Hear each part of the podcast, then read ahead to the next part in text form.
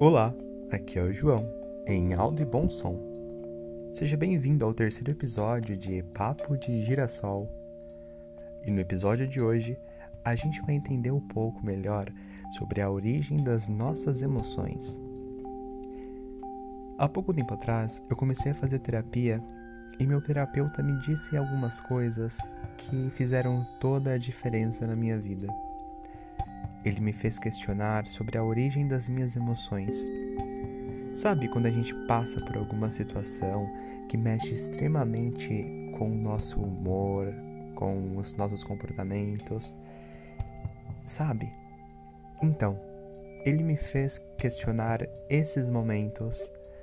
Quando eu dizia alguma coisa ou como eu me sentia, ele me dizia: por que você está sentindo isso? Vale a pena você sentir esse sentimento ou deixar levar por ele? E terceiro, ele me perguntou qual é o tamanho desse problema? Qual a dimensão desse problema? É um problema realmente importante? Quando ele me fez essas três perguntas, eu fiquei em silêncio, porque eu comecei a perceber que naquele contexto era uma relação amorosa,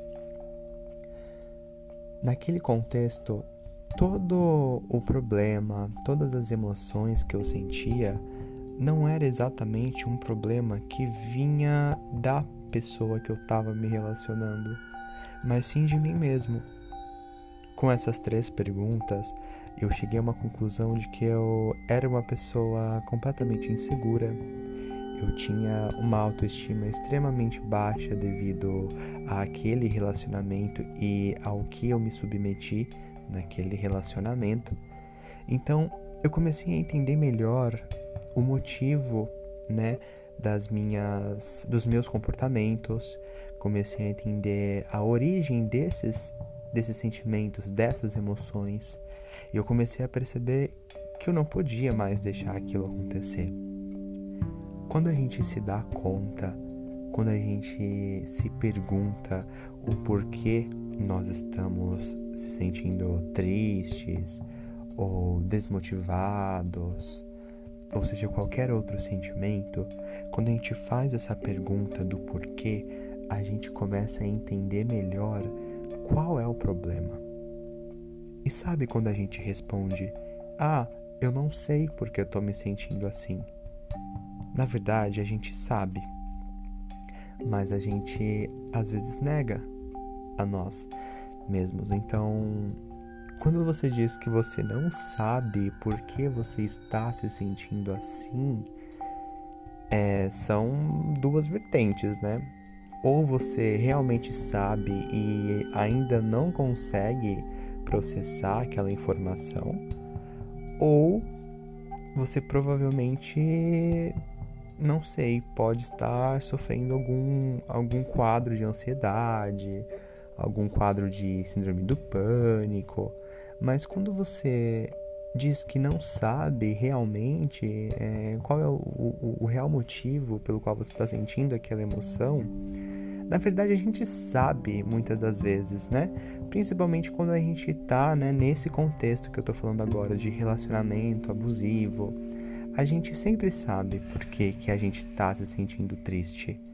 Quando a gente entra em um relacionamento e aquilo começa a virar uma bola de neve ruim, né? A gente sempre sabe. Mas é importante a gente frisar isso, frisar essas perguntas. Por que a gente está sentindo isso? E agora eu até poderia acrescentar uma quarta pergunta baseada nesse contexto por que, que a gente tá se submetendo a um relacionamento ruim, né? Eu até acrescentaria isso daí se você estiver passando por algum momento difícil desse contexto. Agora, a gente precisa parar para pensar também sobre as nossas críticas. Geralmente, quando a gente começa a entender a origem das nossas emoções, a nossa autocrítica, ela automaticamente também deixa de ser algo é, muito relevante. A gente. A autocrítica ruim, no caso. Porque você já parou para perceber que toda vez que a gente diz: "Ah, eu não sou capaz de fazer isso. Ah, nossa, o que eu fiz ficou muito ruim. Ah, é, eu sou muito burro." Sabe quando a gente começa a se autodepreciar? A gente precisa entender nesses momentos por que, que a gente está fazendo isso. Por que, que você se critica tanto? Quando a gente começa, então, a se questionar, a, a botar a mão na cabeça e pensar, a gente começa a entender que às vezes esses, essas, auto, essas autocríticas frequentes são ligadas à sua autoestima. E a gente tem que tomar muito cuidado, porque autocrítica a gente faz quase que o tempo inteiro de forma muito automática muito automática. E é interessante, porque nós damos bola mais para quem critica a gente do que quando nós mesmos nos criticamos. Sendo que deveria ser o contrário, né? Porque você tá sozinho a maior parte do tempo com você mesmo, não é? Então, é, é muito importante a gente tocar nessa ferida de autocrítica, né? Quando nós abordamos esse contexto de relacionamento amoroso, essa autocrítica ela fica muito mais intensa. Porque quando a gente entra dentro de um relacionamento, a gente tem muito essa mania de se autocriticar o tempo inteiro. Não, fulano é assim e eu sou assim, né? E geralmente nós atribuímos a, a críticas ruins os nossos comportamentos. Quando a gente passa por essas coisas assim. Ah, ele errou, mas ah, eu também sou muito, sei lá, eu sou muito assim também, que nem sei o que. Então, pessoal, quando a gente busca a origem dessas emoções, do porquê a gente está sentindo tudo isso, se vale a pena a gente remoer esse sentimento. Quando nós fazemos essas três perguntas chave para a compreensão desses sentimentos e desses comportamentos, a gente começa a entender que nem tudo é o que parece ser. A gente começa a entender que muitas das vezes o problema não está relacionado à, à pessoa em si, mas não diretamente, né? Mas é muito a forma como nós nos enxergamos. Claro que a outra pessoa, dependendo do relacionamento, vai ter uma parcialidade de culpa nisso, mas nunca vai ser totalmente, porque é, é a gente que se submete a situações ruins. A gente tem livre-arbítrio, né?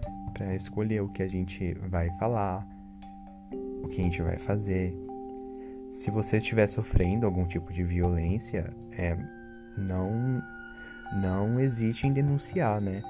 Caso isso de livre-arbítrio seja, é, como que se diz, seja, não seja possível, né?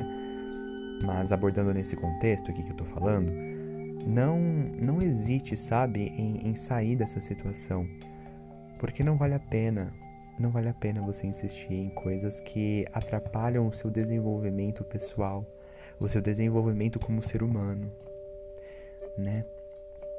Se você está passando por essas coisas, então faça essas perguntas, entenda os seus comportamentos, os seus sentimentos e só depois tire uma conclusão. Só depois coloque a mão na, na cabeça e veja: eu vou fazer isso porque eu estou sentindo isso e eu estou sentindo isso devido a essa fala, devido a esse comportamento, devido a isso que eu ou a outra pessoa fez. Então, você precisa ter um panorama maior, sabe? Você precisa pegar a situação e ver de fora. E isso no início vai parecer muito difícil mas depois, eu te digo firmemente, com muita segurança, depois isso se torna um processo automático e você começa a, a se amar cada vez mais. Porque uma vez que você entende a origem do seu sentimento, você começa a perceber o seu real valor. Você começa a perceber que você é uma pessoa maravilhosa e que também às vezes não. E você começa a pegar essa sua autocrítica e usá-la a seu favor. Quando a gente se depara com, com alguma situação e diz: Nossa, eu estou sentindo isso porque eu senti inveja dessa situação. Caramba, sou uma pessoa invejosa. Será que eu devo mudar isso? Ah, eu vou mudar isso. Entende? Então a gente começa a reprogramar as nossas ações e, consequentemente, o nosso ser. E isso é muito importante que a gente faça o tempo inteiro até o final de nossas vidas. Bom, eu espero que você tenha gostado desse episódio. Se você gostou, compartilhe com seus amigos, tá bom? Se quiser me seguir no Instagram, é @vincentgutenberg com dois T's. Lá você vai encontrar todo o material artístico, vai encontrar informações do meu livro e tudo que eu faço nas horas vagas. Muito obrigado por me ouvir e até o próximo episódio.